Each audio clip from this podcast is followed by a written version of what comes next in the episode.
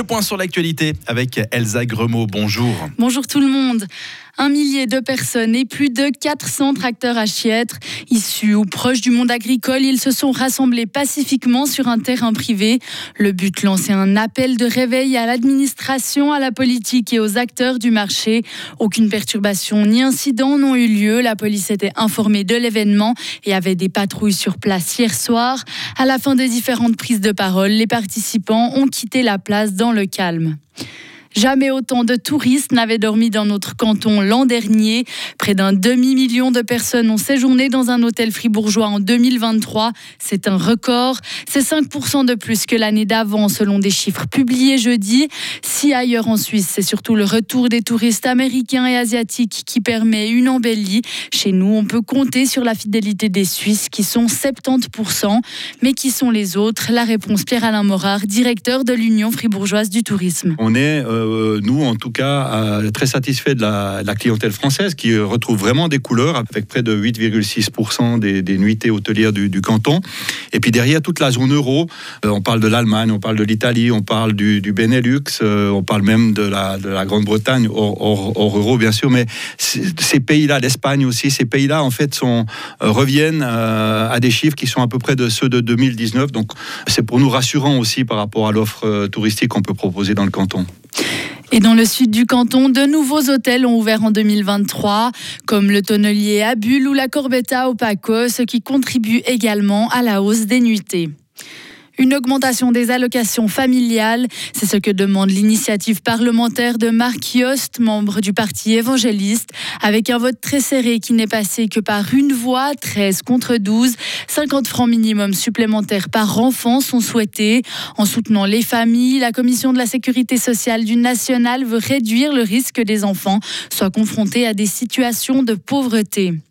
Le plan d'Israël pour Gaza est rejeté. C'est ce qu'a annoncé le secrétaire d'État américain vendredi. Il s'oppose à toute réoccupation de Gaza une fois la guerre terminée, en réaction à l'annonce du Premier ministre israélien sur un plan pour l'après-guerre avec le Hamas. Acheter du cannabis ou en cultiver chez soi pour son bon plaisir, ce sera possible dès le 1er avril en Allemagne. Le Parlement allemand a définitivement voté vendredi après d'intenses débats, une des législations les plus libérales d'Europe.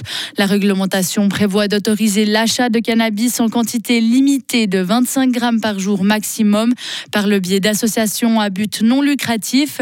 Cultiver jusqu'à trois plants chez soi pour son propre usage sera également possible.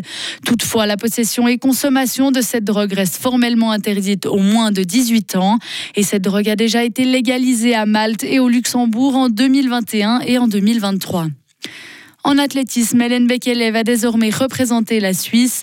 L'athlète de 29 ans d'origine éthiopienne a été naturalisée. C'est ce qu'a indiqué Swiss Athletics vendredi. Spécialiste des longues distances, elle vit en Suisse depuis 2016 et n'a jamais couru pour l'Éthiopie en championnat international pour que rien ne s'oppose à ce qu'elle porte dorénavant un maillot rouge et blanc pour des événements majeurs.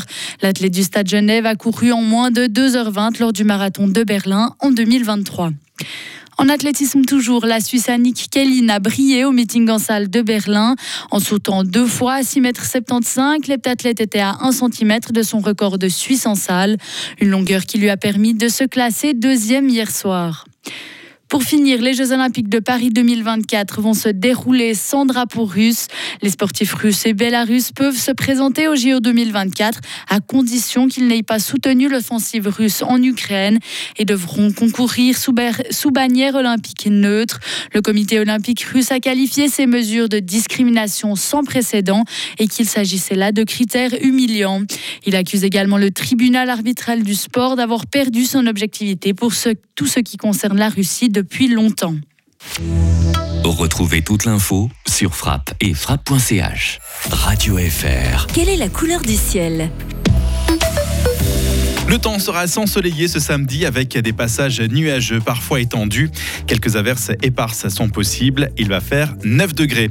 Pour dimanche, le temps sera toujours en partie ensoleillé le matin avant l'arrivée des nuages l'après-midi.